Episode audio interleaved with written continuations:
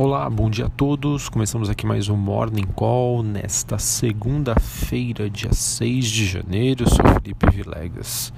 Bom, os ativos de risco nesta manhã estão abrindo a semana em um tom ainda negativo, liderados por mais uma alta dos preços do petróleo e pela queda generalizada das bolsas globais, porém com um efeito até limitado. Né? Esse movimento acontece após um final de semana marcado pela reação do Irã e de suas milícias à morte de um dos mais importantes generais iranianos no final de semana da semana passada. Tá? Isso aconteceu na última sexta-feira.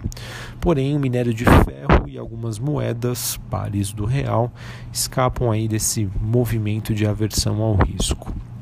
Bom, se esse risco geopolítico for controlado, pode voltar à tona, quem sabe, o otimismo para 2020, com a expectativa, além disso, da assinatura do acordo comercial entre Estados Unidos e China, além de medidas que foram anunciadas por Pequim para estimularem o crescimento. Bem, voltando a falar sobre o assunto Oriente Médio, é, não houve casos adicionais de ataques até o momento. É, porém, né, a gente observa que esta manhã os mercados ainda reagem, né, com o investidor adotando aí uma postura mais conservadora, é, sabendo aí que novidades podem surgir nos próximos dias. Então, todo cuidado é pouco e é por isso que a gente acompanha esse movimento de baixa limitado das bolsas das bolsas globais. O Brasil por hora deve ser passageiro aí deste pano de fundo internacional, dada a ausência até o momento de novidades relevantes para o cenário local. É bem verdade né, que na, na última sexta-feira o Brasil teve uma reação até fora da curva, né, bem mais amena do que as demais bolsas globais, mas talvez pela falta aí de uma notícia significativamente é, relevante e positiva, pode ser que as bolsas aqui acompanhem o movimento internacional. Tá?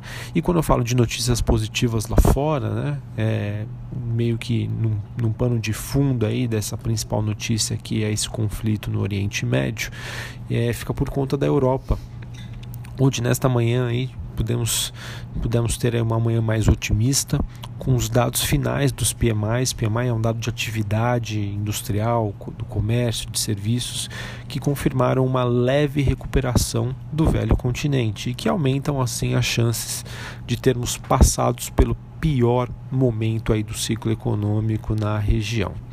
Além disso, né, as vendas no varejo na Alemanha apresentaram uma forte alta em novembro e esses dados positivos acabam acendendo uma luz verde aí para o momento aí econômico global. Né? Se não fossem os problemas no Oriente Médio, acredito que hoje a gente teria uma, uma segunda-feira aí positiva para as principais ações mundo afora.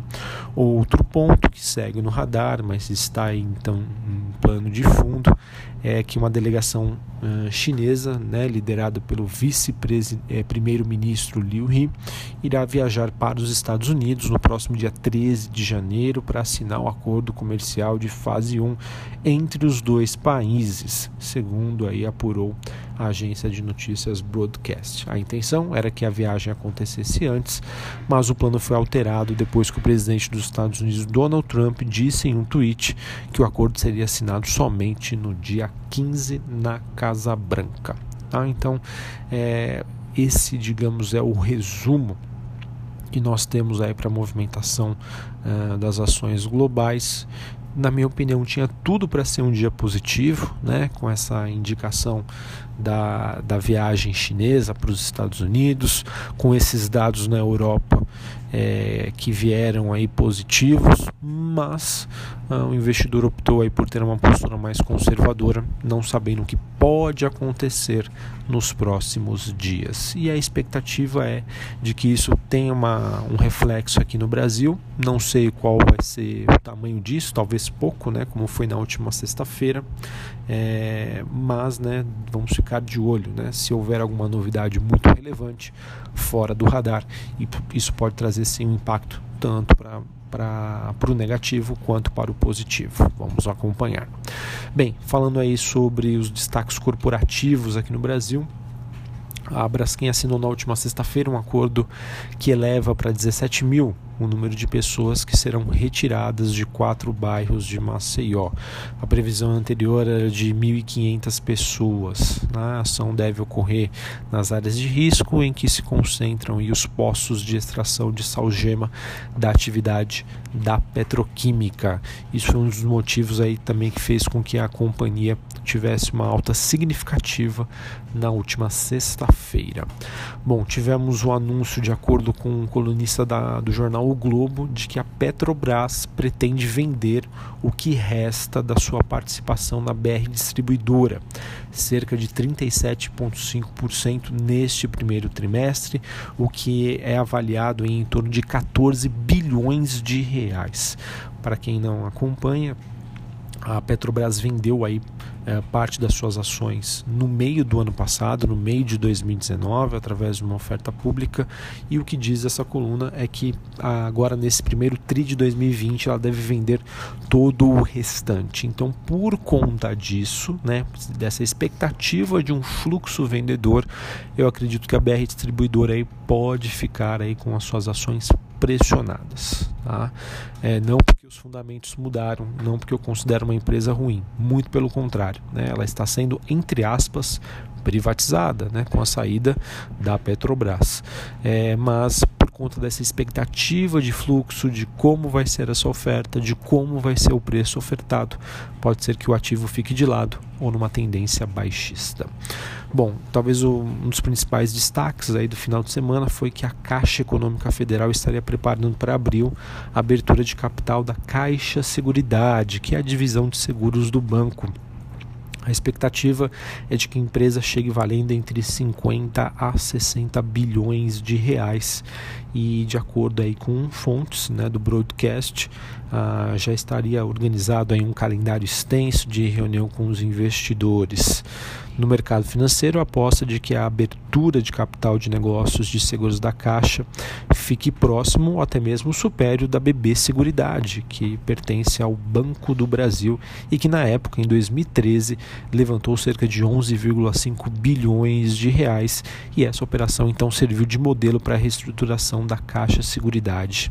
A Caixa que procura novos sócios né, em várias áreas de atuação e de acordo com o noticiário, a primeira joint venture deve ser anunciada, que deve ser anunciada, perdão, seria uma parceria da, da Caixa com a japonesa Tokyo Marine. Bom, além disso, nós tivemos a IRB é, IRBR Brasil vendendo um fundo imobiliário por 308 milhões de reais para o XP Malls. Uh, e também a Rapvida anunciando um cancelamento de entendimentos que teria sido anunciado em novembro para aquisição de uma carteira de clientes de planos de saúde que pertenciam à AGMED Saúde. É, de acordo com a Rapvida, a ANS determinou a, a, venda compulsória da carteira integral, composta por cerca de 150 mil clientes, é, e isso, segundo a companhia, impossibilita a adequação da rede de médicos para o atendimento para a nova carteira. Então, ela acabou indicando aí a desistência desse entendimento.